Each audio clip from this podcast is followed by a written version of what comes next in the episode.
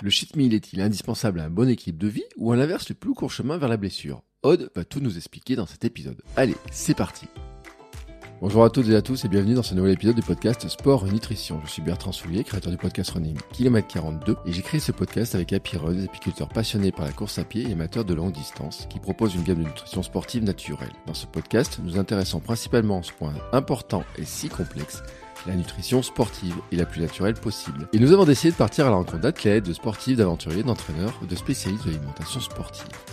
Et aujourd'hui, nous partons manger un cheat meal avec Aude Bazin, nutritionniste. Dans un précédent épisode, nous avions parlé glycémie avec Aude et cette fois, nous échangeons sur ce fameux repas de triche ou parfois vu comme un repas récompense, repas de récup, repas de réconfort et même d'amour. Oui, oui, d'amour. On a parlé d'amour dans cet épisode.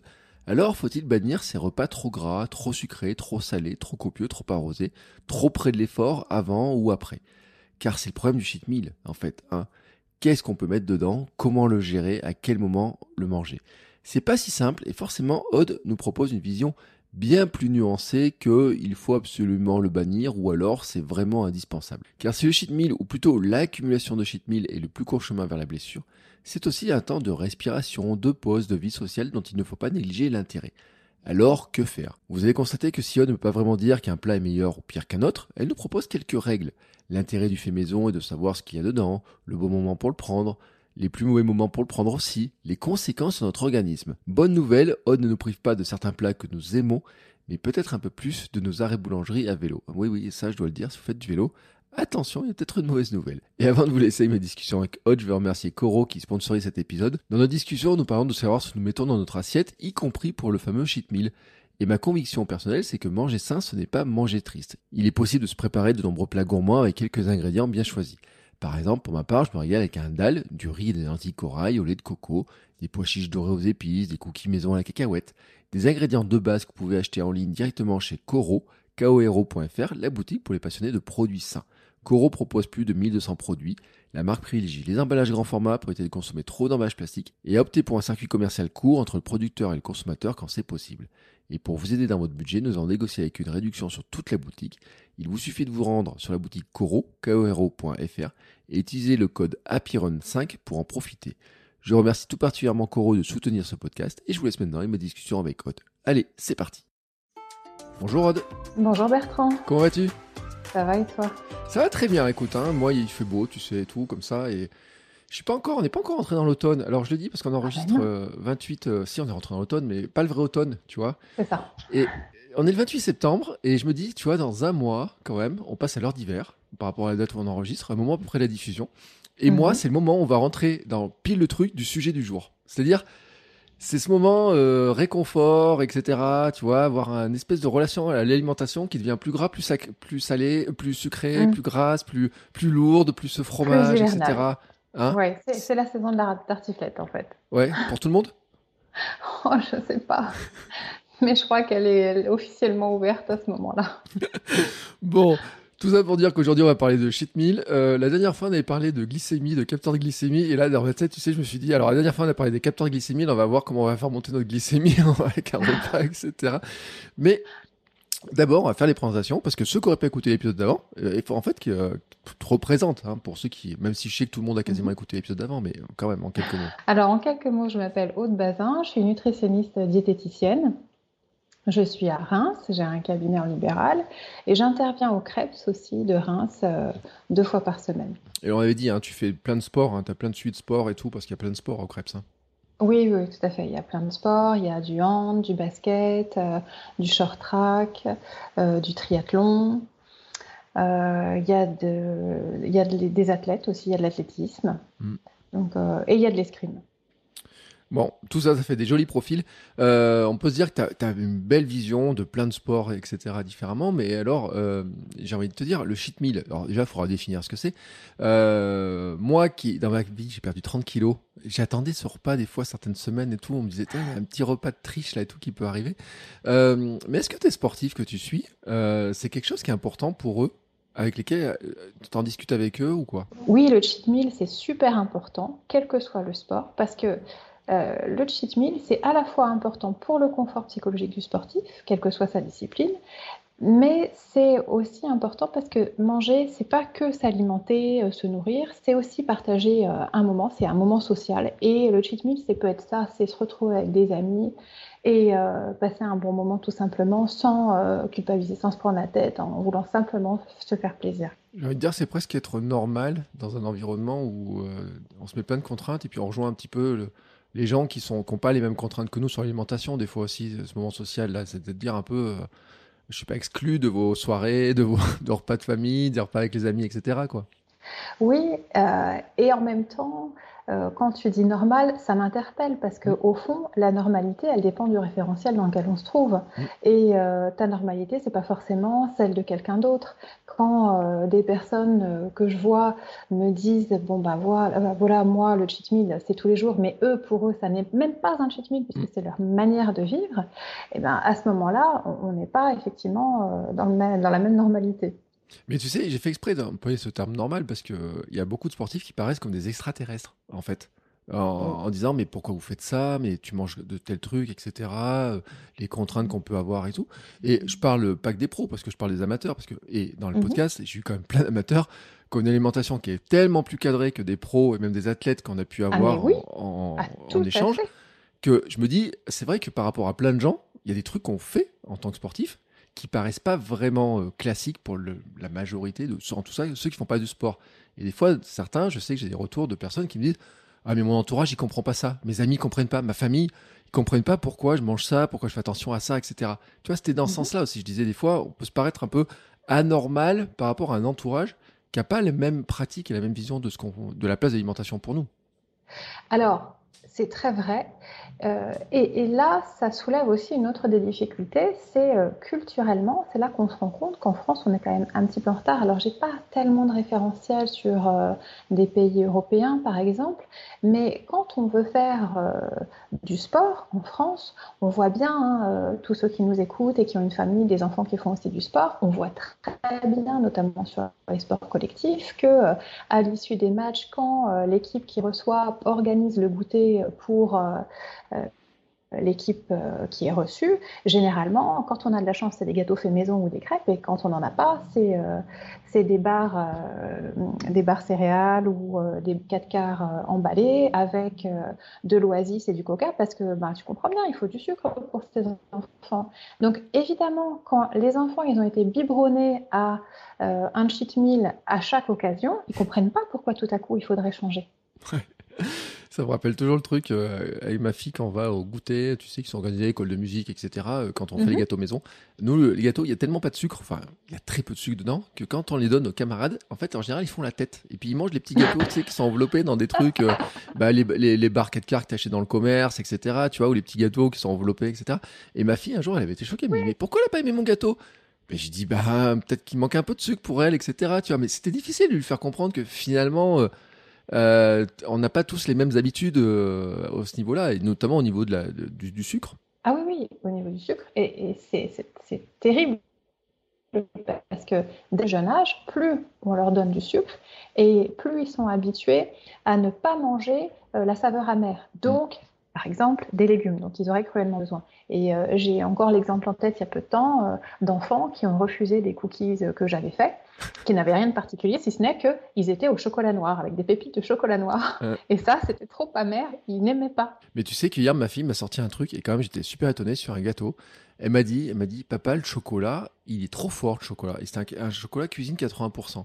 Alors, elle a, elle a vraiment l'habitude, mais alors, je sais pas si c'est quand la, j'ai peut-être mis moins de sucre dans le gâteau, tu sais, c'était un badada bread avec du, je sais pas sur le truc s'il y a quelque chose qui compensait pas, mais sur le coup, c'est, ça m'a étonné. Je dis, mais je dis Camille, on a l'habitude de manger du chocolat comme ça. Normalement, tu croques dedans, même dans celui-ci. Mais sur le coup, tu sais, c'était. Je me suis dit, bah, il y a peut-être des habitudes aussi qu'elle a pu avoir avec l'école, c'est les goûters, les choses comme ça, ou finalement, elle a de nouveaux goûts qui arrivent par, par d'autres biais. Et je me dis peut-être que c'est en train de. Pour elle, il y a peut-être un équipe qui est en train de changer un peu dans sa tête, en tout cas, ou dans ses goûts, quoi. Alors, je pense que la tête, c'est consécutif à ce qui se passe physiologiquement. Alors, il y a un impact, c'est évident, mais il y a avant tout quelque chose de physiologique. Et c'est sûr, de toute façon, euh, je le constate assez régulièrement avec les gens que je suis au cabinet, c'est que quand on travaille sur cette fameuse glycémie, parce que c'est une notion qui vraiment me tient à cœur et pas que pour le poids, hein, c'est vraiment de manière générale pour la santé, eh bien, plus on travaille avec cette notion d'index glycémique relativement bas, plus on se déshabitue du sucre, plus on s'habitue à une alimentation hyper glycémique euh, assez sucré et plus on va ressentir le besoin, c'est même pas l'envie, c'est qu'on mm. le ressent comme un besoin. Et donc plus on, plus on en mange et plus on en a envie, et euh, de la même manière que plus on s'habitue à moins manger sucré et euh, plus on se rend compte que finalement toutes ces choses qui étaient très sucrées, en fin de compte, on n'en a pas véritablement envie. Mais je crois que là, tu vois, c'est important de l'expliquer quand même, cette histoire que finalement, tu, tu, tu, parlais de la glycémie, l'importance de la glycémie, de, de cet équilibre. Et là, c'est un petit peu aussi, il y a une course du corps, quoi, finalement, à avoir. Euh, plus tu lui donnes de sucre et plus il va chercher finalement à se rééquilibrer en en, demandant toujours plus. Oui, euh, absolument, parce qu'il il est toujours dans la recherche d'un équilibre.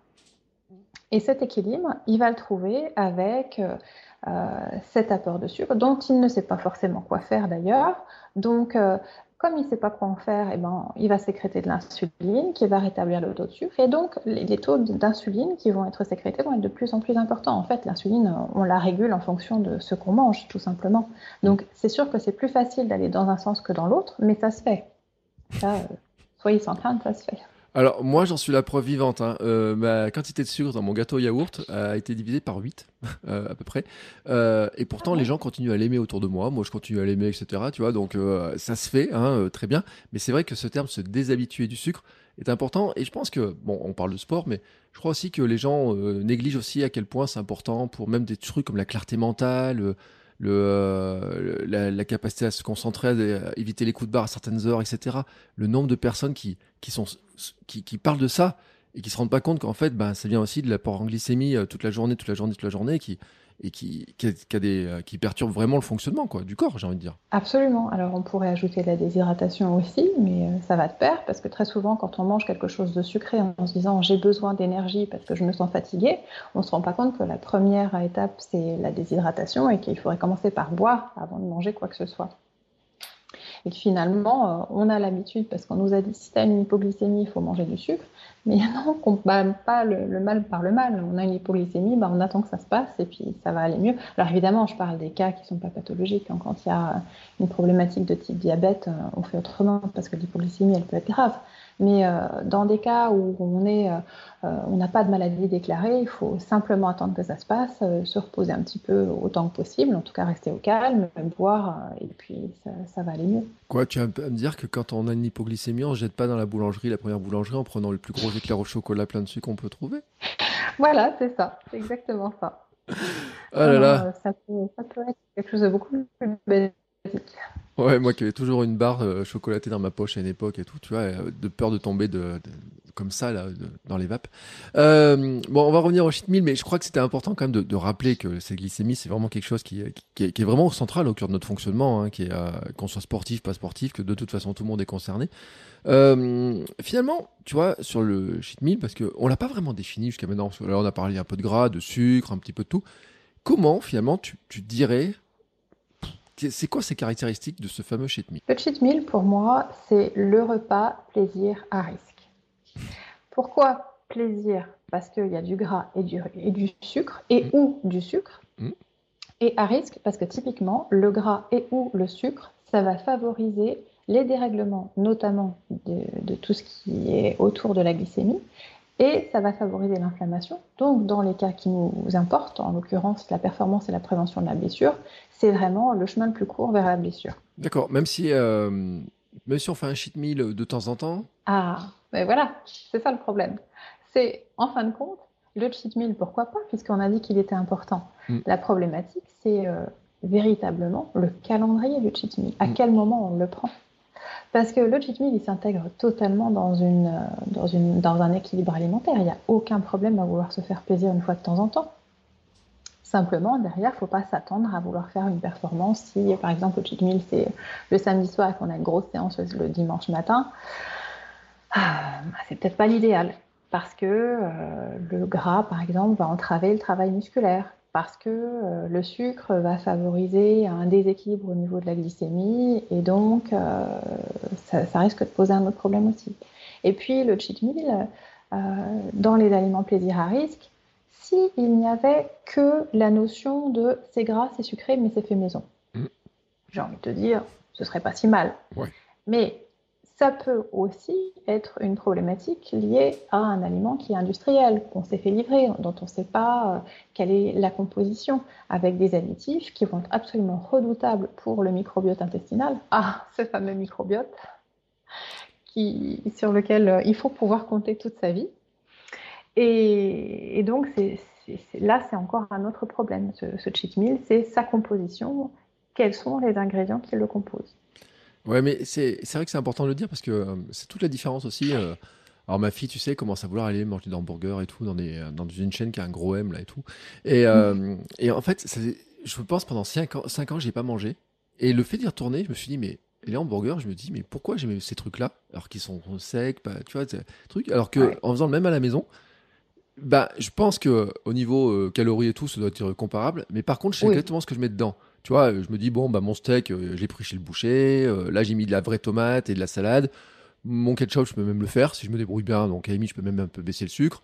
Mes frites, je peux les faire même sans gras, tu vois, ou très peu de gras, tu vois, avec des trucs. Euh, et je me suis dit, et en plus, j'ai le sentiment même qu'il est meilleur, tu vois, que mon cheat il est encore plus savoureux que cette espèce de truc qui l'autre jour me ressemblait un peu à une semelle. Hein. Alors je me suis dit, mais qui En plus, ils ont, ils ont enlevé la sauce avec l'inflation. Je sais pas ce qu'ils ont fait. Ils ont fait de la shrinkflation dans la sauce. Vrai. Mais tu vois, le, le sentiment, c'est de dire, c'est vrai que cette différence entre le fait maison, l'industriel, euh, les fast-food, etc., elle est importante parce que ça change quand même euh, déjà de savoir ce qu'on met dedans, comment on le gère, ce qu'on peut mettre dedans et comment on le prépare. Bah, ça change tout parce que en fait, dans un aliment industriel, quel qu'il soit, même s'il a l'air diététique, un aliment industriel, on n'aura pas toujours toute la composition qui sera à l'intérieur. Or, dans un aliment industriel, l'objectif de l'industriel, c'est quand même de faire des sous. Mmh. Donc, il va essayer de, rogner plus ou moins hein, en fonction du type de marque, du prix qu'on met dedans, etc. Mais sur la qualité des produits, il faut aussi la conservation. Il y aura des additifs alimentaires, ça c'est sûr. Et à chaque fois qu'on a un émulsifiant, un additif alimentaire, un arôme même parfois, puisqu'on voit dans des tranches de fromage fondu, par exemple, euh, un arôme fromage. Ça me fait toujours rire.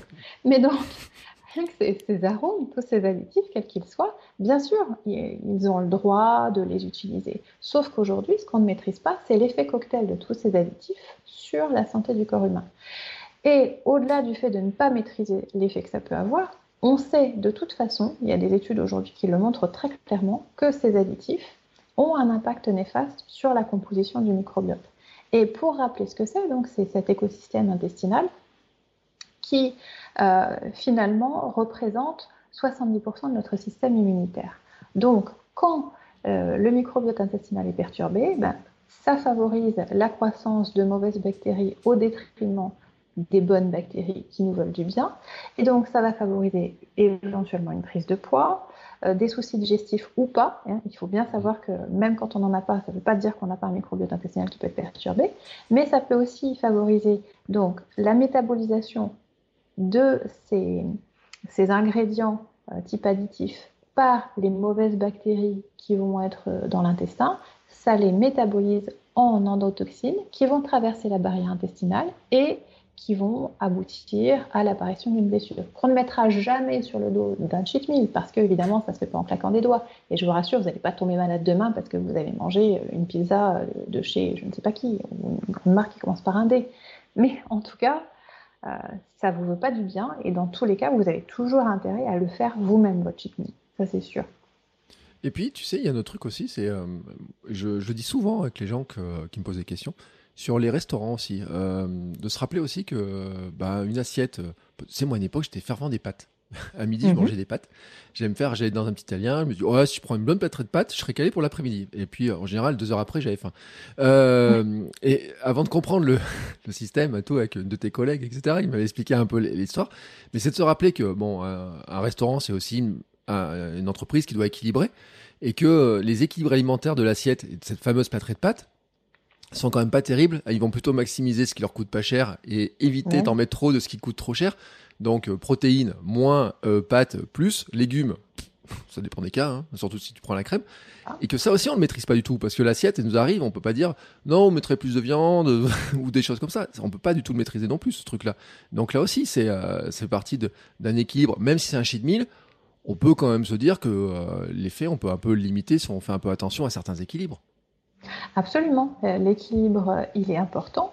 Et là, on peut aussi ajouter que dans un restaurant, on ne maîtrise pas non plus la quantité de gras. Mm. Alors, on ne va pas dire qu'ils euh, font mal leur travail. C'est pas ça, hein, parce qu'on mange des très bonnes choses en plein de restaurants quand il y a des maîtres restaurateurs. Euh. Le souci, c'est simplement de se dire qu'à partir du moment où on mange à l'extérieur, qu'on ne maîtrise pas ce qu'il y a dans l'assiette et la répartition par rapport à ce que l'on sait de soi, parce que généralement, euh, je suis, je convaincue que les gens qui écoutent cette émission, ils se connaissent bien, ils savent comment ils fonctionnent eh bien forcément, il y a un déséquilibre qui se crée. Et euh, je vois plus de déséquilibre dans les repas subis chez les gens qui vont régulièrement au restaurant, même s'ils choisissent des choses qui sont très très bien, que chez les gens qui cuisinent eux-mêmes. Parce qu'on sait que le restaurateur, par exemple, ça va être plus facile pour lui d'aller cuisiner avec une huile type euh, huile de pépins de raisin ou tournesol, parce qu'elle est neutre en goût, parce qu'elle coûte moins cher mais qui est aussi plutôt pro-inflammatoire. Puis on ne sait mm. pas non plus dans quelle quantité. Donc bon, tout ça mis bout à bout, ce sont plein de petits détails qui vont favoriser les déséquilibres chez des gens, euh, donc les sportifs, qui parfois sursollicitent leur organisme avec des volumes d'entraînement qui peuvent être suffisamment importants pour que justement ça nécessite de faire encore plus attention à leur alimentation. Et on parle même pas des repas de prix en entreprise, euh, cantine d'entreprise, etc. Où euh, là, en plus, il y a des, euh, une pression sur les coûts, il y a la, on maîtrise pas tout à fait en plus certaines choses, etc.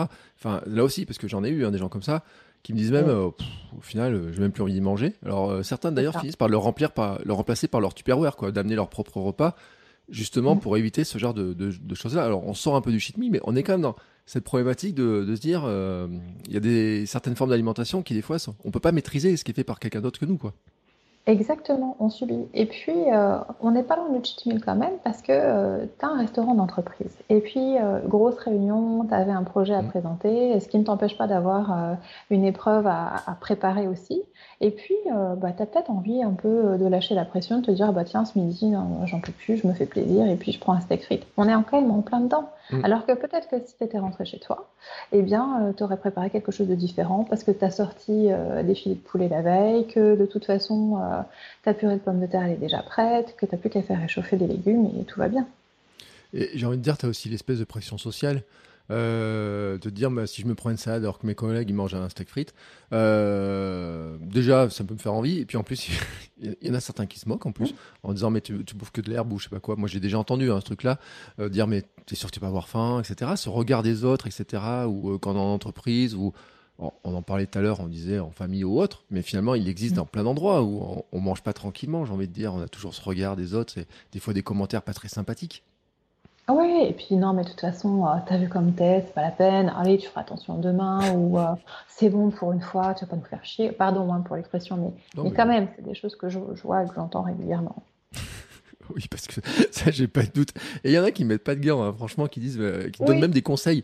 Le pire, c'est même les gens qui donnent des conseils, disent ouais, mais non, ça tu peux le manger, t'inquiète pas, ça va bien se passer. Alors, c'est vrai que les gens qui écoutent euh, notre podcast, c'est quand même des gens qui font attention, etc. Mais on subit quand même ce truc-là. C'est pas si facile que ça, tu sais. Moi, le, je donne souvent l'astuce de dire euh, si vous voulez être sûr de savoir ce que vous allez manger, bah, commandez en premier au restaurant. au moins, vous n'allez pas tenter parce que tous les autres vont, vont avoir et que ça va vous tenter. Mais c'est pas si simple que ça, en fait. C'est, euh, c'est-à-dire qu'on rentre très rapidement dans, dans ce fameux shit meal, en fait, sans s'en rendre compte. Même si on part plein de bonnes intentions, à un moment donné, on peut très vite basculer sans, sans même, je vais pas dire sans le vouloir, mais la limite, elle est, elle est, elle est facile à franchir. La limite, elle est facile parce qu'il y a la pression sociale, parce qu'il y a la disponibilité, parce que parfois on n'avait pas prévu et puis on va dans des restaurants type euh, restaurant chinois et puis on voit le buffet et puis on dit oh bah, ça a l'air sympa, oh bah tiens ça je connais pas, oh bah j'ai jamais testé, pourquoi pas. Et voilà, et de fil en aiguille effectivement ça va très très vite. Et puis la faim est mauvaise conseillère de toute façon, on arrive à un repas, ventre affamé n'a pas d'oreille, donc euh, il suffit d'avoir faim pour faire les mauvais choix en fin de compte. Ouais, je crois que le pire, c'est les petits japonais aussi, où tu as du riz, on se rend pas compte à quel point il y a du sucre et tout à l'intérieur. Enfin, il y a, y, a, y a, tout un tas de pièges, même, même des trucs où tu dis oui, mais finalement, euh, c'est du riz, du poisson, etc. En fait, euh, c'est une discussion que j'ai eue il y a pas très longtemps. Mais en fait, non. Quand tu sais comment on fait le riz, des sushis, etc., quand tu vois tous les ingrédients qu'il peut y avoir autour, même ce qui te dit c'est du poisson, bah, finalement, euh, l'équilibre, il n'est pas facile à respecter. Hein.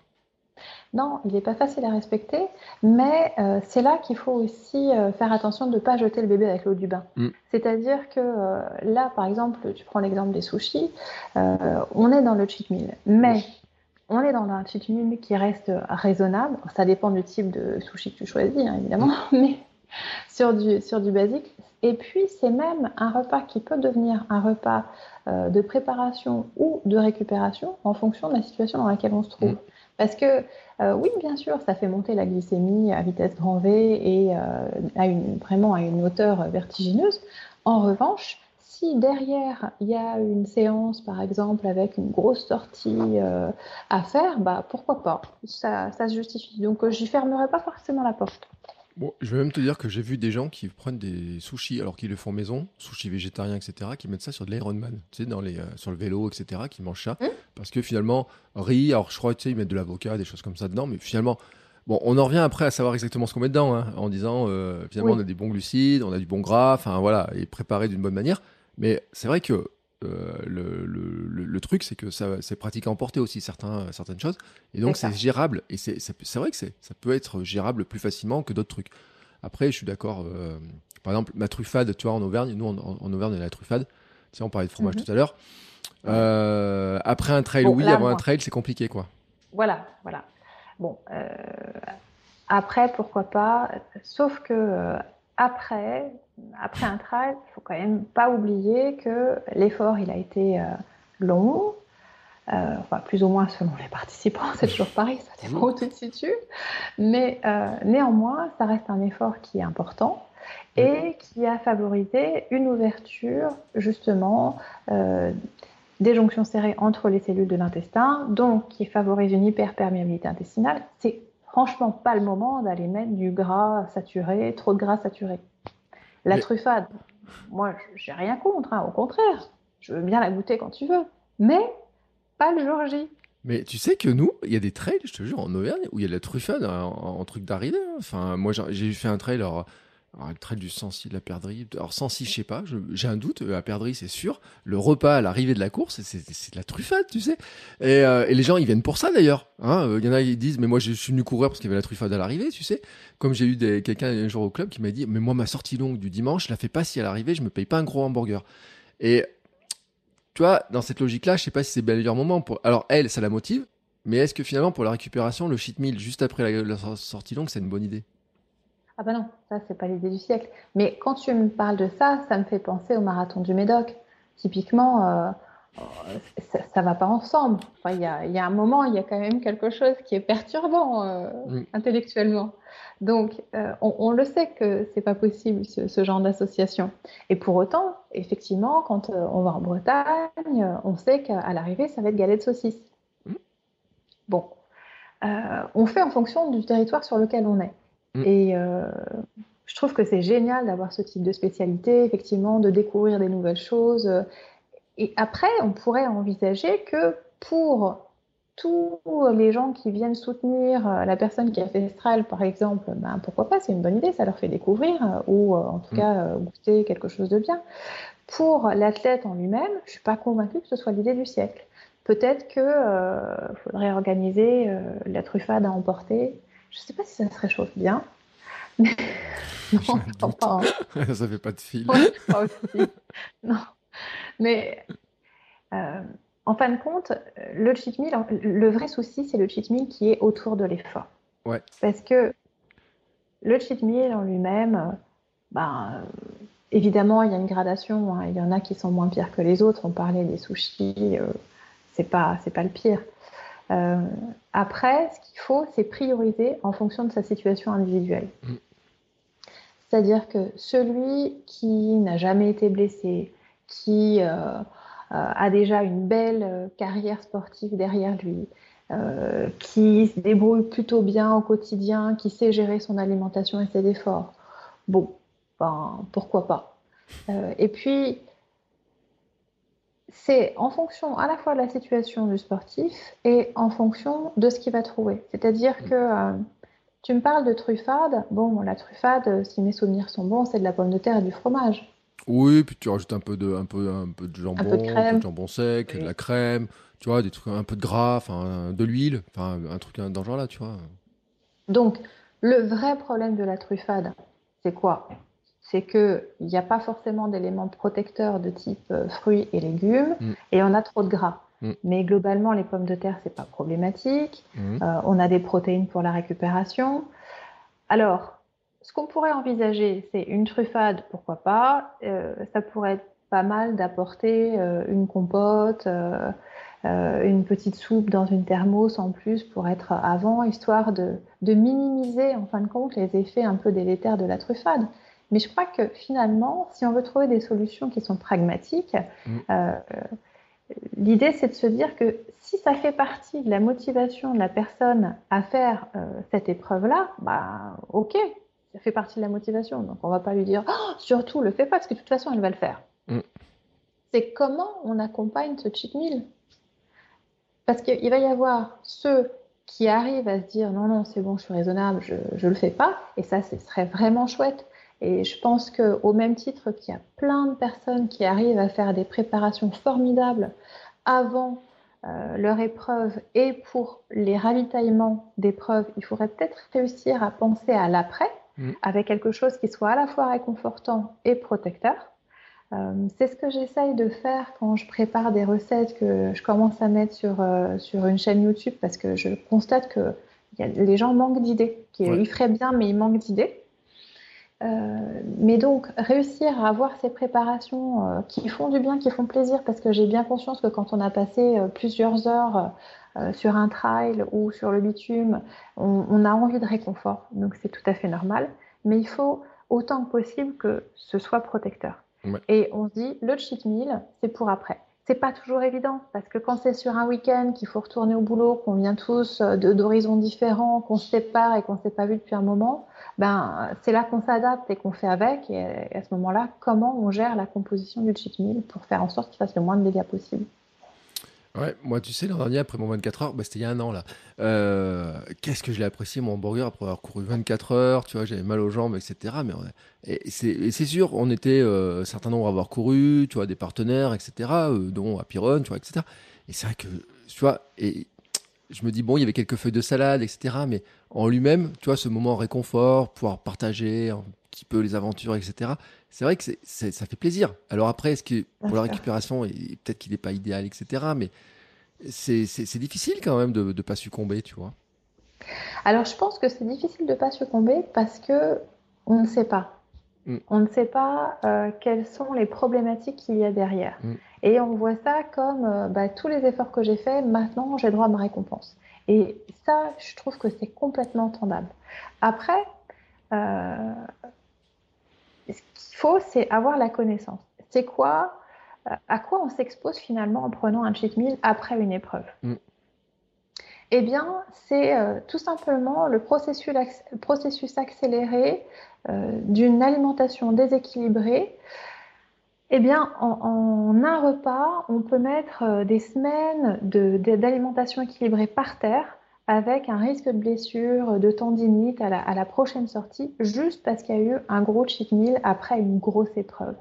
Euh, la problématique, elle est là, c'est quelle fragilité, et ça, on est tous euh, différents, donc c'est difficile de dire, ah bah tiens, moi je fais des statistiques, je sais que si on mange ça, euh, à tous les coups, on va, être, on va être pas bien, on va se blesser. Non, c'est pas vrai, parce que bah, la vie elle est injuste par rapport au poids, par rapport aux blessures aussi. je vois des gens qui font n'importe quoi et qui arrivent à, à ne pas se blesser, et euh, tant mieux pour eux, c'est tout ce qu'on peut dire. Mm. Mais euh, le plus souvent, c'est quand même de voir des gens qui essayent de faire attention. Et puis, euh, là, je crois que on est tous sur la notion de on a un boulot, le plus souvent à temps plein, avec ou pas des enfants, mais bon, les enfants, bien sûr, on les adore, mais ça peut être une source d'inquiétude supplémentaire qui rajoute au stress qu'on peut vivre au quotidien. Euh, on essaye d'y caser des séances d'entraînement avec des objectifs. Parfois, c'est l'objectif d'une vie, parfois, c'est l'objectif d'une année. Et euh, bah forcément, il y a beaucoup d'enjeux autour de ça, donc on fait très attention et on se dit, bah là, c'est la récompense ultime, c'est après, oui, je me lâche un peu. Attention, peut-être qu'on peut tenir 24 heures de plus pour se lâcher. Rien que ces 24 heures, elles sont importantes pour faire en sorte que le corps il se repose et pour être en capacité d'absorber ces, aliments qui sont quand même un peu plus nocifs euh, que dans d'autres conditions. Mais tu sais que c'est un truc, c'est vrai que quand tu dis que les, les gens ne le savent pas, euh, mais en fait, euh, tout le monde cherche les gadgets pour récupérer. Enfin, les gadgets. Après, ça marche, ça marche pas, tu sais. Mais je pense aux trucs de compression, aux trucs euh, qui font mhm. des massages et tout. Et quand t'entends un mec comme Kian Jornet, quand tu lui demandes comment il récupère après un UTMB dans 170 bornes, il dit bah je dors et je mange. tu sais, l'espèce de logique, tu sais, te dire je fais des bons repas. Pour remettre de la protéine, pour reconstruire, pour reprendre des glucides, pour refaire les stocks, des légumes, des fruits, des vitamines, et je dors. Ça te paraît tellement simple, alors qu'à côté, tu as tout un tas de vendeurs de produits, de pilules, de trucs magiques qui, qui t'essayent de te vendre des choses, que les gens, je, me demande si des fois, tu vois, ils se disent, ouais, mais c'est trop simple pour que ce soit vrai, en fait.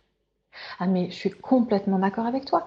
Et en fait, c'est ça qui est terrible, c'est de se dire que euh, parfois, les problématiques, elles sont complexes. Je vois des gens qui viennent me voir avec des blessures, mais juste, euh, ça s'est monté, euh, c'est monté à une vitesse grand V et ça s'est aggravé très très vite.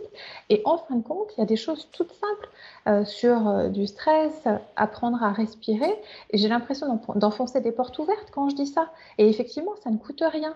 C'est juste attention. Il y a des moments vraiment particuliers où il faut faire extrêmement attention à son alimentation. Bon, moi, je ne peux pas parler de la cohérence cardiaque parce que c'est pas mon domaine. J'y connais un tout petit peu, mais voilà, c'est vraiment un vernis que j'ai.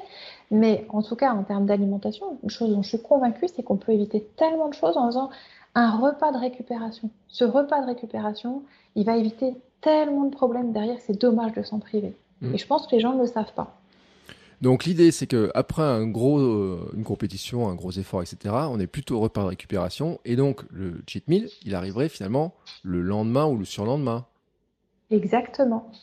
Et en fin de compte, le cheat meal, je pense que idéalement, ce qu'il faudrait, c'est le décorréler de l'effort. Mm. Se dire, euh, trouver d'autres moyens. Je pense notamment euh, au club, parce que quand on fait euh, du trail, de l'ultra, du cyclisme, qu'on a des, des, des, preuves, des compétitions qui durent des heures, on ne fait pas ça tout seul. On est licencié, on est dans un club, on fait ça entre potes. Et en fin de compte, se dire tiens, on va créer des occasions pour se faire des cheat meals euh, qui ne nous fassent pas tant de mal que ça. Ok. Euh, il y a l'AG, forcément, chaque année on mmh. n'y coupe pas. Pourquoi pas? Euh, ça peut être, est-ce que une fois tous les trimestres, si une fois tous les mois c'est trop, on pourrait pas prendre les anniversaires des adhérents du club et puis se dire tiens on se fait une soirée et puis peut-être pas à tout le monde parce que vous faites ça aussi en fonction des affinités, mais je pense qu'il faut créer des occasions qui sont différentes des occasions actuelles que sont euh, les compétitions pour ce cheat meal. Mm. Et tu sais, alors moi, il y a quand même un truc, tu sais, on parle, ça fait un peu récompenser, tu as dit décorer de l'effort, etc. Je me demande si on n'a pas un truc d'éducation aussi dans cette histoire de. Tu sais, c'est un peu comme le dessert. des fois, je dis. Euh, euh, tu sais, des, des gamins, moi, on me dit, tu fais pas ça, t'es privé de dessert, etc. Tu vois, où c'était vraiment la récompense ultime. Et j'ai l'impression, je me demande si culturellement, on n'est pas resté aussi là-dedans, en tout cas avec l'éducation que moi j'ai pu avoir dans des choses là, te dire que finalement, ça reste quand même une sacrée récompense, la bouffe, non pour plein de gens. Alors, c'est euh, une récompense et c'est de l'amour. Parce que. Euh, Je ne pensais pas qu'on parlait d'amour aujourd'hui. ben non, mais justement, l'objectif, c'est de se dire que l'alimentation, c'est pas de l'amour. C'est de se dire, euh, c'est pas parce que, regarde, voilà, tu t'es fait mal, ah bah tiens, t'inquiète pas, je vais te donner un bonbon. Bah non, euh, mm. un, gosse qui s'est fait mal, euh, ok, on le prend dans ses bras, on lui dit t'inquiète pas, ça va bien se passer, on va s'occuper de toi, mais on lui donne pas un bonbon parce qu'il s'est fait mal. Mm. moi, je vois quand même des professionnels de santé qui donnent encore des bonbons à des enfants. Et là, je me dis, bah, les dentistes, ils ont encore de beaux jours devant eux. Bah, surtout que des fois, c'est les dentistes qui les donnent les bonbons en plus. Bah oui, oui. Donc, il y a quand même des choses qui me, qui me perturbent un petit peu là-dessus. Mais euh, justement, je crois que là-dessus, encore une fois, hein, les gens que je vois, ils me disent, ben, à chaque fois que j'ai été consolée, on m'a donné à manger.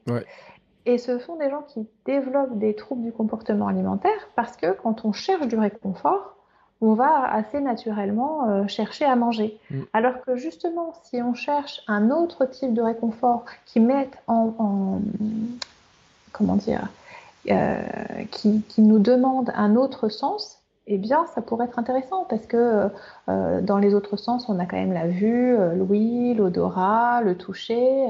Est-ce qu'on peut pas se faire aussi plaisir en allant regarder, euh, tiens, je vais me faire un épisode sur Netflix de ma série préférée ou écouter de la musique ou prendre le temps de se faire une balade. Enfin, il y a mm. plein de choses qui sont possibles et qui pourraient apporter, à mon avis, du réconfort pour ne pas avoir ce cheat meal sur le moment. Alors, la balade, après, j'y crois pas trop, hein, il y a peut-être d'autres choses qui peuvent être sympas, qui peuvent être testées. Mais c'est vrai que, euh, par contre, cette, ce réflexe, hein, et c'est une, une, discussion, parce que je me rappelle, on avait parlé avec Leïla de Piron, avec différentes personnes, mais tu sais, moi, par exemple, euh, je crois que c'est Mathieu Blanchard qui a fait deuxième de UTMB l'an dernier et tout, et qui mhm. dit, bah, à l'arrivée de la course, moi, ce que je vais chercher, c'est une glace, tu vois, ou je, je sais plus si c'est lui, je crois que c'est lui, tu vois, qui dit, euh, moi, à l'arrivée d'une course, je vais me chercher une grosse glace, etc., c'est ce qui me fait plaisir et, et autres. Et puis, euh, tu as d'autres personnes qui disent, mais je comprends pas pourquoi il y a ce besoin d'aller chercher ce truc-là, tu vois. Et je pense qu'il y a vraiment une question d'éducation, quand même, de lien avec tout ça, etc. Parce que j'ai du mal à l'expliquer, tu vois. Je pourrais me dire, le corps, on dit toujours qu'il y a ces fameuses fenêtres métaboliques, là, où euh, le corps, il, dans la demi-heure après l'effort, etc. Mais est-ce que c'est vrai? Est-ce qu'il peut. Est-ce que. on a. Alors, là-dessus, euh, je suis assez partagée parce que j'ai quand même vu beaucoup de publications qui disent des choses différentes. Et euh, parmi ceux qui n'ont rien à vendre, il y, a des gens très sérieux qui expliquent quand même que cette fenêtre métabolique, elle va durer quand même 24 euh, à 48 heures. Donc, tu n'es pas obligé de, te jeter sur euh, la première source de sucre possible juste parce qu'il faut absolument profiter de cette fenêtre métabolique. D'accord. Si tu es usé et que la première chose que tu as envie de faire, c'est prendre une douche et aller te coucher, ben, vas-y, c'est pas un problème, tu mangeras après. Hmm. Le corps, il, attendra un petit peu, mais de toute façon, il faut lui donner, quoi. C'est-à-dire qu'à un moment donné, il faut lui donner, mais t'es pas obligé de lui donner dans la demi-heure, juste tu passes à une d'arrivée et tu manges tout ce qui se passe derrière, quoi. Non, d'autant plus que euh, on est tous différents et euh, il y a aussi des gens qui me disent, bah moi, après une épreuve, bah, j'ai pas faim. Ouais. Parce qu'il y a des épreuves, enfin, il y a des épreuves, puis il y a des personnes chez qui c'est anorexigène, ça, ça leur coupe la faim, ils peuvent pas manger tout de suite. Hmm. Je crois que le plus important à faire euh, après une épreuve, c'est de boire. Mmh. Ça, c'est une certitude. Boire, euh, tamponner les acides, euh, donc boire une eau qui soit riche en bicarbonate ou en citrate, prendre des citrates, ça c'est, ça c'est prioritaire. Et puis après, remanger et avoir véritablement un repas de récup. Et le cheat meal, on voit après, quand l'intestin est un peu reposé. Alors, j'ai une, j'ai une question qui est un peu mais c'est depuis que je fais du vélo. Moi, j'ai découvert que le cheat meal en vélo, il se fait pendant les courses. Euh, c'est-à-dire que euh, c'est les arrêts à la boulangerie, euh, c'est moi pendant le Gravelman, qui était une course 147 bornes, on s'arrêtait à midi, on a mangé un burger avec des frites, tu vois, le mhm. truc. Et les gens m'ont regardé, mais qu'est-ce que t'as fait et tout, c'est pas possible, etc. Mais sur un vélo, comme t'as pas les secousses, t'as l'impression que tout passe, et puis il y a une dépense calorique qui est énorme sur un vélo en plus et tout. Donc il y a une espèce de, de, vraie tradition, je veux dire, dans le monde cycliste. Moi qui découvre le vélo depuis 8 mois, il y a quand même une vraie tradition de la euh, boulangerie et tout. Il y a même les, il y a le bourran, la boulangerie Cycling Club qui existe sur Instagram, tu vois, et tout. Ils ont même des maillots. Enfin, je veux dire, c'est une espèce de vraie tradition, tu vois. Mais qui, finalement, euh, t'en viens à mettre le cheat meal en plein milieu de l'épreuve, tu vois, des fois, en plein milieu de ta sortie. Tu, tu fais un 100 bornes, tu as mangé à la boulangerie un truc gras, sucré, des gâteaux et tout. Et en plus, ça passe super bien. Alors, ça, c'est l'impression que tu as. Ouais. En fait, euh, le cheat meal sur le vélo, c'est, je crois, c'est encore pire que tout. Parce que, en fait, en course à pied, c'est évident que tu, t'amuserais jamais à faire ça parce que ça repasserait tout de suite. Ça, c'est sûr. tu vas le vomir dans la minute. Sur le vélo, tu as l'impression que ça passe. Donc, de toute façon, tu vas te permettre un peu plus de choses. Euh, le sandwich, etc. Ça, ok. Mais, euh, très bizarrement, et là, pour le coup, il y a des papiers qui le, qui le montrent, très bizarrement, c'est pas parce qu'il n'y a pas de secousse que euh, il n'y a pas cette problématique d'hyperperméabilité intestinale et elle est encore plus vraie en cyclisme qu'en course à pied. Et donc, il y a plus euh, de problématiques intestinales en cyclisme et donc on a encore plus intérêt à faire attention en cyclisme que en course à pied. Ah donc le cheat meal sur le vélo, là j'avoue que c'est un concept qui me dépasse. D'accord. Bon, bah, j'arrête le vélo alors. Euh, non, mais bon. Euh, alors, attends. Alors, on a parlé. Donc, pendant la, pendant l'épreuve, non. Euh, juste après, plutôt repas, récup, etc. Et on le décale un petit peu. Et alors, maintenant, avant. Avant les entraînements, avant les courses. Il y, aurait un écart à avoir, tu vois, se dire, si dans une semaine, à quel moment faudrait que je le place? Tu vois, si je veux avoir ce temps de, de respiration, de, de sociabilisation, de tout ce que je veux, quelle que soit la raison pour laquelle j'y mets. Ben, s'il y en a qu'un, mm. ça peut être effectivement euh, euh, une semaine, dans les dix jours, une semaine, euh, ouais, une semaine à dix jours avant l'épreuve. Mm. Après, si ça revient régulièrement, ben, ça dépend de l'objectif de chacun. Est-ce que tu joues ta qualif au JO Est-ce que c'est une épreuve qui est importante pour toi. Mais euh, bon, voilà, si tu l'as fait, l'essentiel c'est que tu arrives euh, entier et que tu ne sois pas blessé. Bon, euh, tu, peux le faire. Et puis, une fois encore, c'est compliqué comme question en fait, ce que tu es en train de me demander. Bien sûr, parce que... bien sûr je pose que des questions compliquées, moi, tu sais. parce que ça va dépendre des objectifs, ça va dépendre de l'état du, sportif, mm. ça va dépendre de ses, son terrain faible à lui. Mm. Euh, sur quoi lui il a des difficultés, et puis qu'est-ce que va lui apporter ce cheat meal? Si ce cheat meal il est tellement important qu'il apporte une motivation supplémentaire parce que oui il fait des efforts, euh, mais qu'il en a véritablement besoin pour son équilibre psychologique, bien sûr c'est important qu'il le prenne. Est-ce qu'on ne peut pas aussi imaginer à côté de ça un protocole d'accompagnement micronutritionnel pour protéger son intestin de façon à ce que ça fasse le moins de dégâts possible? Tout est imaginable. Mm. Je crois que euh, ça pourra même être deux ou trois jours avant si c'est euh, son anniversaire de mariage. Enfin, je dis n'importe quoi, mais tu vois l'idée. S'il y a une occasion euh, autour de laquelle, de toute façon, il veut pouvoir s'autoriser cet écart, pourquoi pas? Je crois qu'il faut essayer d'être pragmatique et trouver la solution qui lui convient, qui soit la plus confortable. Et finalement, à chaque choix, mm en sachant les conséquences que ça peut avoir, qu'est-ce qu'on met en place pour faire face à ces conséquences potentielles. Mm. Et c'est vrai qu'on n'est pas tous égaux euh, dans ces histoires-là, parce qu'il y, y, a plein d'histoires de sportifs. Euh, tu vois, euh, moi, le truc auquel je pense, c'est Usain Bolt pendant les Jeux olympiques à Pékin, qui estime avoir mangé 1000 nuggets au McDo, mm. qu'il les mangeait même sur la piste. parce qu'il était pas emballé par la nourriture chinoise, etc. Et qui pourtant, euh, il ramène les médailles. Et tu te dis, mais c'est totalement injuste. Parce que toi, euh, tu vois, moi je sais, par exemple, je mange un flan au goûter avec ma fille à 4 heures, entraînement mhm. à 6 heures, tu peux être sûr que je m'arrête dans un bosquet, parce que c'est le ventre, il est en vrac. Euh, flan aux œufs, tu vois, ça passe pas. Et tu dis, c'est totalement injuste. Mais en fait, c'est la connaissance de soi qui va intervenir en disant, bah, il y a des, à quel moment je peux le prendre, quel jour, comment je peux l'adapter, etc. Oui, absolument la connaissance de soi, euh, les, capacités d'adapter euh, l'alimentation pour faire en sorte qu'elle soit le plus hypo-inflammatoire, hypotoxique possible autour de l'effort. Mm. Je ne suis pas une fanat du euh, il faut faire tout sans gluten, sans produits laitiers, mm. sans ceci, sans cela. J'ai un peu de mal avec les extrêmes. En revanche, je pense qu'il faut s'adapter en fonction du cas de chacun. Ceux qui sont extrêmement fragiles, ils ont intérêt à aller vers ce type d'alimentation, mais à côté, ils ont aussi intérêt, dès que c'est possible, à élargir euh, le, champ des, possibilités euh, alimentaires pour éviter un appauvrissement, une fois encore, du microbiote. Parce que moins on mange varié et plus il va s'appauvrir. Mais après, euh, une fois encore, c'est vraiment une question aussi de calendrier. Autour d'un effort, c'est sûr qu'il faut quand même essayer d'être vigilant. Et puis, tu sais, il y a des trucs, euh, moi je sais, parce qu'on euh, a parlé avec tellement de sportifs différents. Tu vois, par exemple, tout à l'heure, je parlais de la truffade. C'était euh, bon, mhm. la bonne blague.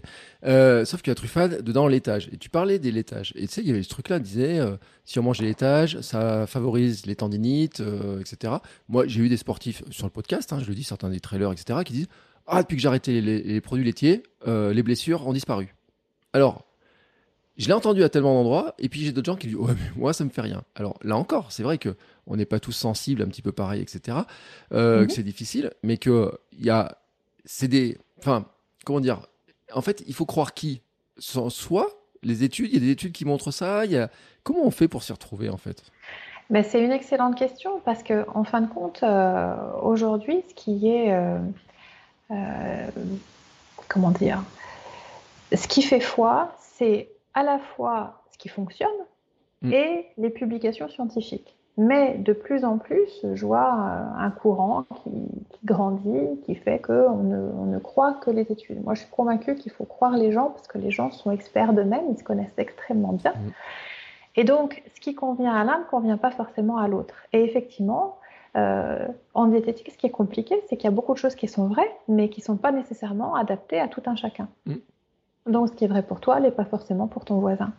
Et donc, il y a des gens à qui euh, il suffira d'arrêter, pour qui il suffira d'arrêter les laitages pour ne plus avoir de problème, et ben tant mieux. Mais on ne sait pas ce qu'ils mangent d'autre, et il faut voir les choses dans leur globalité. Et puis, euh, il y a des gens pour qui ça change pas grand-chose, et euh, en plus, ils ont faim parce que ça faisait quand même quelques protéines en plus. Et du coup, il faut qu'ils mangent autre chose à la place, et c'est pas forcément mieux. Donc, je crois vraiment que il n'y a pas de vérité unique. Mm. et, qu'il faut euh, s'adapter à chacun et comprendre ce qui est bon pour soi. Il faut apprendre à se connaître. Ça, c'est fondamental. Et quand on se connaît bien, bah, c'est quand même plus facile de prendre euh, les, les, les bonnes habitudes parce qu'on sait qu'elles sont adaptées, qu'on ne fait pas un effort qui est vain. Mm. Et je pense que ce qui est intéressant aussi, euh, bon, on disait le cheat meal, il faut que ça reste. Un, alors normalement, c'est repas de triche, donc c'est un truc plutôt de temps en temps, c'est pas, c'est, c'est l'extraordinaire dans un et l'ordinaire, c'est d'avoir l'équilibre qui nous convient, etc. J'ai vu il y a pas longtemps, tu vois, peut-être même aujourd'hui une publication de je sais plus quel sportif qui disait que avant les compétitions, elle ne change rien du tout. Elle mange toujours pareil euh, parce qu'elle sait ce qui lui convient. Pour les entraînements, ça lui convient. Donc pour les compétitions, ça lui convient et tout. Parce qu'il y a cette tendance aussi en fait à se dire, je rentre en compète, je rentre en prépa marathon, je sais pas quoi. D'un coup, je viens de devenir très strict là-dessus et tout on se fout un stress quand même hein, quand on fait ça. C'est-à-dire qu'il y a un moment donné, euh, ça commence un petit peu à mettre, on a la pression d'entraînement, l'organisation, on devient un peu moins sympa des fois avec soi-même et puis avec la famille, etc., qui commence à avoir un petit peu ras le pompon. Euh, et tout ça, et je suis sûr qu'en plus ce stress-là qu'on se met, euh, ça crée de l'inflammation et de la blessure potentielle en plus. C'est-à-dire que c'est même pas souhaitable en fait d'avoir toute cette pression qui, qui, se met sur soi et que finalement il y a aussi une recherche d'équipe qui était plus globale que, que sur ces temps de compétition, même si je dis pas qu'il faut pas les mettre mais que peut-être qu'il y a peut-être aussi une recherche plus globale dans le temps, quoi. Absolument, absolument. Et euh, l'orthorexie, ça s'appelle l'orthorexie, hein, mmh. ce que tu décris, faire euh, tellement attention à son alimentation qu'on n'accepte plus euh, autre chose que ce qui, ce qui vient d'un magasin bio, etc., etc., frais, bio, local, de saison, etc. Et il faut vraiment faire attention à ça parce qu'effectivement, on s'éloigne de son entourage, de son environnement, et ça peut créer des ruptures euh, sociale, affective, et ça, ça peut générer un stress supplémentaire qui lui-même va favoriser ben, des tendinites ou euh, des blessures. Donc, euh, je crois vraiment qu'il faut essayer de se dire non, non, parfois on lâche du lest, l'alimentation c'est important, mais il n'y a pas que ça, ça fait partie d'un tout, et c'est pas plus, pas moins important que la qualité du sommeil, que d'avoir des bonnes relations avec son, avec son, son, conjoint, avec ses collègues, sa sphère euh, sociale de manière générale. Bon, j'ai quand même une question, c'est qu'on ne peut pas euh, ne pas parler d'alcool, parce que dans le cheat meal, bon, on a parlé de ce qu'on mange, mais il y a aussi ce qu'on boit. Et, boit. et alors, il y a le mythe de la fameuse bière de récup, il y a tous ces trucs-là, etc. Mais ça aussi, franchement, le rôle de l'alcool, euh, on peut pas dire qu'avec certaines performances, ça soit vraiment super compatible tout le temps. Et avec la récupération, hmm, je suis pas sûr non plus. Bah, euh, là, pour le coup, euh, c'est clair et net. Hein. Il n'y a rien qui est en faveur de l'alcool. Non, non, ça c'est sûr. Alors, l'alcool en, en juste après une, compétition, une épreuve, un gros effort, euh, vraiment, il faut oublier. La bière de récup, non, pour la blague, je veux bien, mais c'est tout. Alors, en ce qui concerne la bière, c'est vraiment quelque chose d'un petit peu à part. comme tout, c'est pas quelque chose qu'il faut jeter. Alors, je suis pas en train de dire allez-y, buvez de la bière, mm. mais la bière, tout n'est pas à jeter dedans. C'est-à-dire que c'est vrai que c'est euh, une boisson qui est hyperglycémique, qui a une charge glycémique qui est très élevée. C'est vrai que c'est de l'alcool, donc ça déshydrate. Donc, c'est pas terrible non plus. C'est vrai que euh, sur le plan hormonal, ça va euh, favoriser l'hyperestrogénie la plupart du temps. donc, attention s'il y a des troubles hormonaux. Mais à côté de ça, c'est aussi un, liquide qui va contenir des probiotiques mm. et à ce titre-là, qui peut avoir un intérêt pour le microbiote. Alors attention, ça dépend évidemment de la quantité qu'on boit. Au-delà de, euh, d'un demi, il faut oublier les bénéfices potentiels. Mm. Et euh, ça dépend dans quelles conditions, si c'est après un effort ou pas. Et la plupart du temps, c'est on a soif, on a fait un effort, donc on veut prendre une bière. Globalement, c'est à peu près le pire moment mm. qui, dans, pendant lequel on a très très envie d'une bière. Une bière plaisir, pourquoi pas. Alors, j'ai essayé de, faire des, enfin, j'ai fait des recherches sur le sujet, et ce que j'ai constaté, c'est que la bière sans alcool euh, n'aurait pas d'impact euh, néfaste sur justement le microbiote. Donc pourquoi pas Je ne suis pas en train de dire que c'est une boisson de récupération, mm. mais en tout cas, bière sans alcool, pourquoi pas D'accord. Eh, on peut parler du vin rouge parce que alors moi il y a un truc, euh, ma mère à table, c'est mais tu vas prendre un petit verre de vin rouge, c'est bon pour la santé. Euh, il y a euh, les tanins, il y a les trucs comme ça et tout. Je dis oui mais attends, il y a rien dans ton verre là, ça sert à rien en fait ta dose là que tu me donnes. Et elle veut pas me croire. Alors dans le vin rouge, oui il y a des tanins très bien, ça convient pas à tout le monde déjà. Mm. Euh, il y a des polyphénols, ok, on cherche le resveratrol, très bien, hein. mm. mais alors il euh, va falloir avoir une bonne descente hein, pour avoir suffisamment de resveratrol. il faut plusieurs litres. Hein. Mais c'est ça. Donc, euh, hélas, oui, il y a des bonnes choses, mais pas en quantité suffisante. Et puis par rapport au type de bouteille qu'on veut, bah, ça, ça, va dépendre, hein, parce que manifestement, il y en aurait plus dans des rouges euh, qui sont pas forcément de très très bonne qualité. Sur des vins très tanniques euh, de, de garde, etc., il y aurait beaucoup moins de resveratrol. Donc ça, c'est la mauvaise nouvelle. Ah, c'est la très mauvaise nouvelle pour ceux qui aiment le vin. oui, c'est ça. Donc, euh, bon, c'est tout. Euh, la, seule bonne nouvelle, c'est que euh, ce sont des vins qui coûtent pas très cher, qui sont plus riches en resveratrol, mais vu les quantités qu'il faut boire, au final, je suis pas sûre qu'ils s'y retrouvent véritablement, même au niveau du portefeuille. Donc, euh, l'idée est à oublier. Bon, l'alcool en tant que tel, que ce soit du vin rouge, du vin blanc, du champagne ou, ou des alcools forts, c'est toujours une mauvaise idée par rapport à la récupération parce que, en plus de déshydrater, ça irrite l'intestin, le microbiote, et mm. ça, c'est vraiment problématique par rapport à la performance et à la blessure. Euh, T'as encore raison dans ce qui, dans ce qui se boit, euh, les trucs type soda, euh, boisson de récup, euh, boisson qui donne des ailes et compagnie et tout là. donc en général beaucoup de sucre, or des fois en plus chargé en caféine, etc. On en pense quoi de ça?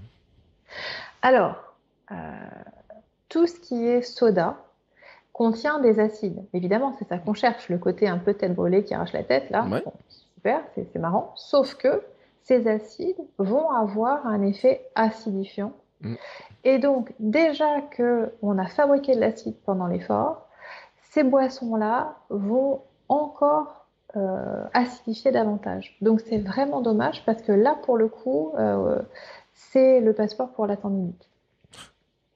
C'est vraiment dommage. Alors oui, bien sûr, on a besoin de sucre euh, après l'effort. Une boisson de récup, pourquoi pas, c'est son job. Mm. Donc une boisson de récup, j'ai rien contre. Euh, des boissons énergisantes avec de la caféine, de la taurine par exemple, je suis beaucoup moins fan. Euh, pour une raison très très simple, c'est que on ne connaît pas les effets du gluconolactone, donc un, de ces sucres, des sucres qui est dedans, sur le cerveau, ou du moins on n'a pas les moyens de démontrer qu'il euh, n'a pas d'effet délétère. Mm. Donc, euh, là encore, je pense que le mieux, c'est de ne rien faire, ou en tout cas d'aller au plus simple, c'est-à-dire de l'eau. Euh, le mieux, ce serait bien sûr de la badoie ou de la ceinture, qui peut être diluée avec du jus, parce qu'on peut ne pas aimer ça, c'est pas un souci, ou éventuellement de l'eau plate. Mais en tout cas, le mieux, c'est de se réhydrater. Il n'y a rien qui réhydrate mieux que de l'eau. Mais les sodas, c'est pas incroyable ça peut faire même plus de mal que de bien. On se dit non, non, je l'ai bien mérité. Bah oui, bien sûr, euh, mais vous avez surtout mérité d'être en bonne santé après tout ce que vous avez fait, de, vous avez mérité de récupérer. Bon, bah notre cheat meal, il en a quand même pris un peu par la figure hein, dans, cette histoire-là. Euh, moi, je finirais bien quand même sur un cheat tu sais, de, dire, de donner des idées, tu sais, dans le truc, parce que, euh, par exemple, je, voudrais pas les classer, tu vois, dans, l'histoire, mais je me dis, est-ce que par exemple, dans une échelle, tu vois, une pizza, une bonne pizza, tu vois, c'est mieux qu'un burger euh, c'est mieux que euh, moins bon qu'une grosse plâtrée de pâtes, tu vois, euh, pleine de, de crème. où je place ma fameuse truffade, tu vois. Est-ce que dans l'échelle, elle est plutôt dans le pas si pire ou le vraiment très très pire? Est-ce qu'on pourrait classer les choses comme ça ou est-ce que finalement ça n'a aucun sens et que on doit surtout prendre ce qui va nous faire plaisir ce jour-là?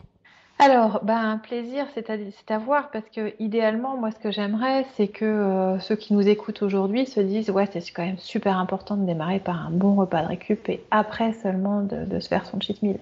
J'y ai pensé à cette notion de, gradation, d'échelle, mm. euh, du, moins pire au, au, plus plus pire, mais une fois encore, c'est tellement dépendant de, chacun que je ne sais pas. les sushis, parce que là encore, euh, je crois qu'il y a aussi la notion de l'accessibilité du cheat meal. Si on décide que de toute façon, après l'effort, on va se faire plaisir, bon, bah ok, sauf que ce qui est accessible, généralement, c'est du, c'est du Deliveroo, enfin bref, euh, ou c'est des choses qui sont euh, ouvertes à, à, toutes les heures du jour et de la nuit. Mm. Donc, c'est pas forcément compatible, même avec ce qu'on vient de dire, et qualitativement avec le, le, non, non, le moins d'additifs possible. la pizza, c'est pas si horrible, mm. mais ça va dépendre de ce qu'on met sur la pizza. Euh, si c'est par exemple une pizza à quatre fromages ou euh, comme on appelle ça aussi les Tex-Mex avec euh, pepperoni, merguez, etc. et chorizo, ben attention, ça fait quand même beaucoup de gras, beaucoup de viande rouge, donc méfiance. Les pâtes, ça a l'air pas si horrible comme ça, mais euh, c'est quand même beaucoup, beaucoup de gluten. Alors, une fois encore, je n'ai rien contre le gluten, mais après un effort violent et long, on fait quand même bien attention. Mm. Je, préfère qu'on le prenne euh, en dehors. La truffade, finalement, elle me va bien, parce que son seul défaut, c'est d'être grasse. Ouais. Bah oui, sinon elle serait pas bonne. C'est ça. Euh, la, crêpe saucisse, ouais.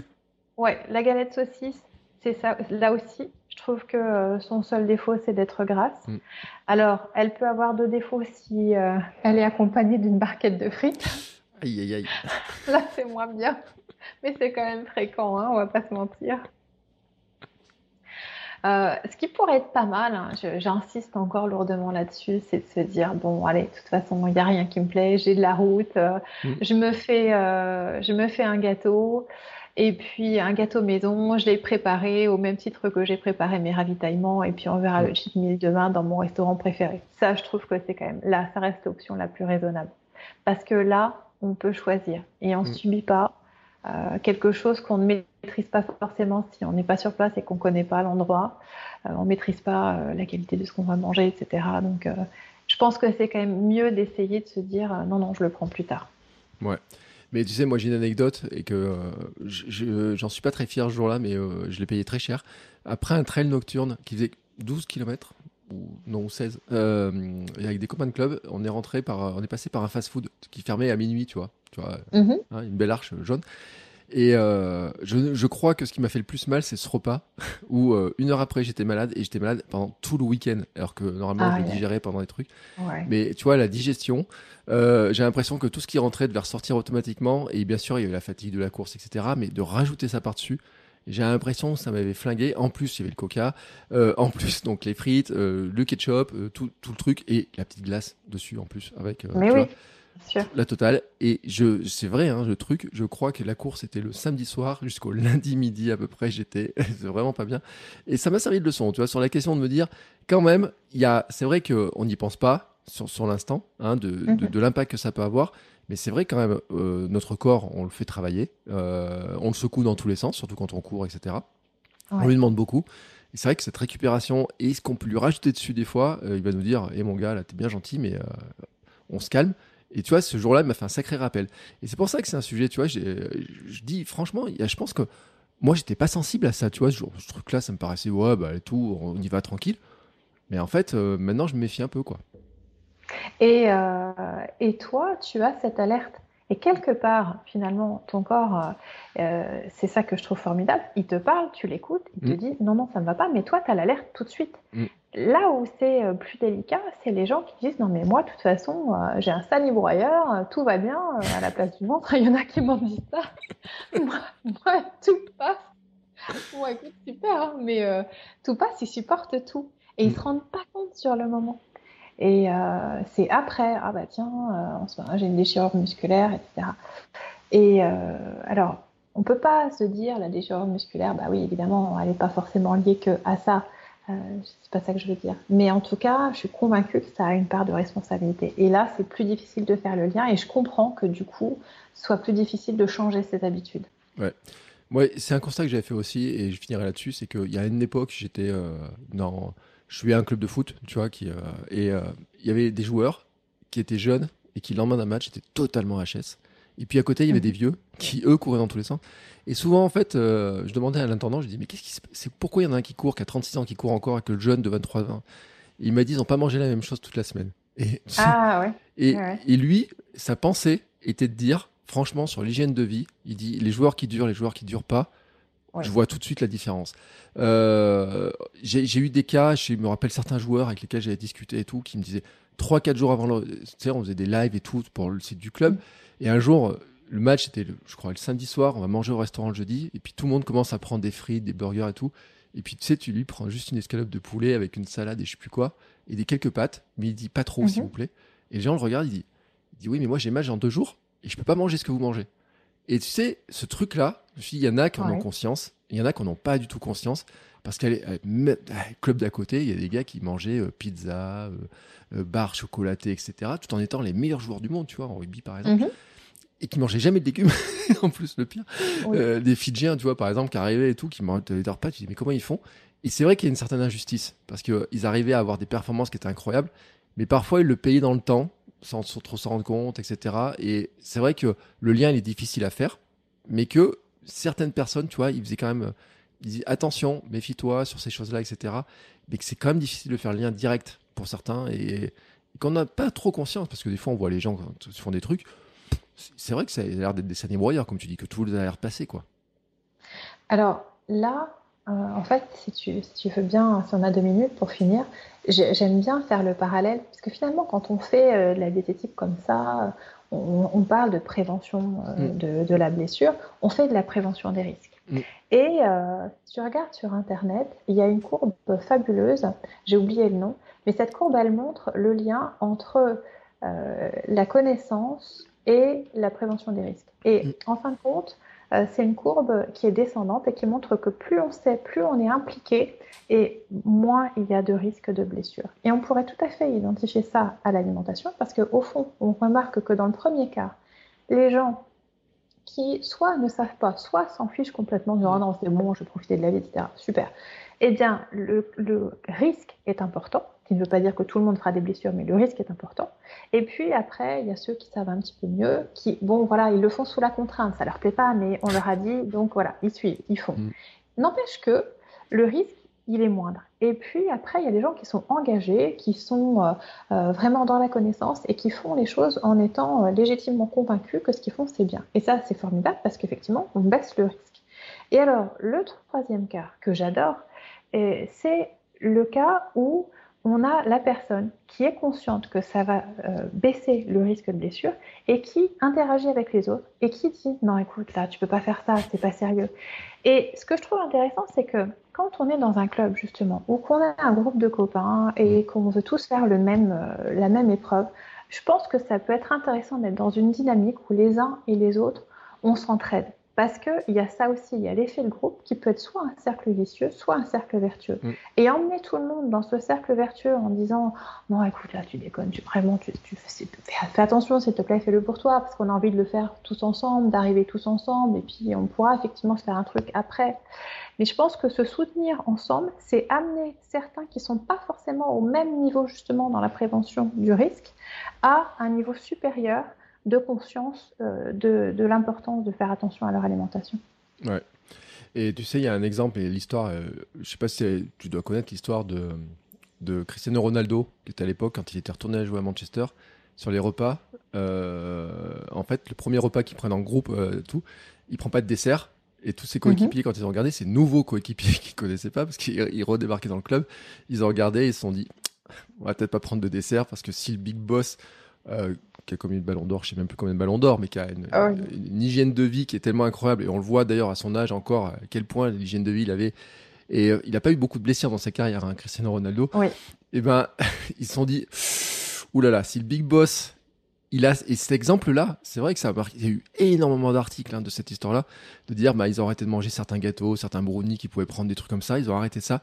Et c'est vrai que cet exemple-là, euh, c'est typiquement le genre d'impact que peut avoir un quelqu'un qui fait attention, qui peut dire bah voilà euh, moi je fais ça euh, on peut avoir ce genre de pratique là et que chacun peut le faire à son niveau en fait hein, tous ceux qui écoutent le podcast maintenant que tout le monde en est conscient finalement Euh, si vous partez courir en groupe, etc., se préparer une course, vous pouvez dire, bah tiens, pour après la course, on va se préparer chacun un gâteau qu'on aime bien, mais on le fait maison et tout.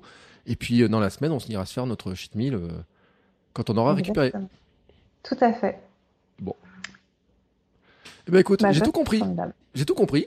Je te remercie. C'était. Euh... Ouais, tu me l'as pas trop démoli mon meal quand même. Hein, ça va. Euh, on, on, est resté à peu près. Euh... Puis t'as as dit du bien de la truffade et de la galette saucisse. Donc on est bien avec l'Auvergne, on est bien avec la Bretagne. C'est le principal. Ah T'as pas trop de mal de champagne, ça va hein, par rapport à. Parce que le champagne, c'est pareil que l'alcool, c'est l'alcool comme un autre, donc on se méfie. Toi, hein, c'est tout. Ouais, alors écoute, on va pas dire du mal du champagne, mais on va pas non plus en boire euh, des coupes après le après ouais. ça qui est d'ailleurs dans quelques semaines. Ouais, parce que les grosses trucs de bouteilles de champagne sur les sur les podiums, etc., où on les voit, ou certaines courses, alors des fois c'est du champagne, des fois c'est de la bière, etc., on les voit boire certains euh, sportifs, ou certains ils font comme si. Euh, bon, on sait que c'est pas trop bon pour la récup. On a tout compris. Euh, bien sûr, Aude. Alors, un truc important. Où est-ce qu'on te retrouve si on veut voir tes conseils? Et t'as parlé d'une chaîne YouTube d'ailleurs, donc il faudrait que tu me donnes le lien. Oui, avec plaisir. Alors, on peut me retrouver, euh, donc prendre en contact avec moi sur mon site euh, audebazin.fr mmh. et puis euh, je mets quelques recettes. Ça fait pas longtemps, donc soyez un peu indulgents s'il vous plaît parce que j'en ai pas encore beaucoup. je dois avoir une petite dizaine de, de recettes, mais voilà, ça commence à, à faire. Des recettes qui sont plus pour les sportifs, mais qui sont bonnes pour tout le monde en fin de compte. sur une chaîne YouTube, tapez Haut de Bazin et puis tout le monde tombera dessus. Non, mais t'as raison de le dire en plus, parce que tout le monde cherchait des bonnes idées. Et c'est vrai que le problème, c'est qu'on a la conscience de ce qui serait pas mal, mais après, trouver des recettes adaptées, c'est pas toujours facile, etc. Mais c'est la mise en œuvre qui est compliquée. Ouais. je, ça, je suis tellement d'accord. C'est pour ça que on me demande souvent, mais ouais, mais comment on fait? Donc je me suis dit, bon, bah, le, plus simple, c'est d'aider les gens à, voir qu'il faut démystifier. C'est pas parce qu'on fait de la diététique du sport que c'est compliqué. Et, euh, et en deux coups de cuillère à peau, ça se fait assez facilement. Ouais, moi je suis toujours assez épaté parce qu'à chaque fois que je partage une recette de cuisine sur mon compte Instagram, c'est là que j'ai le plus de likes, ou presque. Vrai?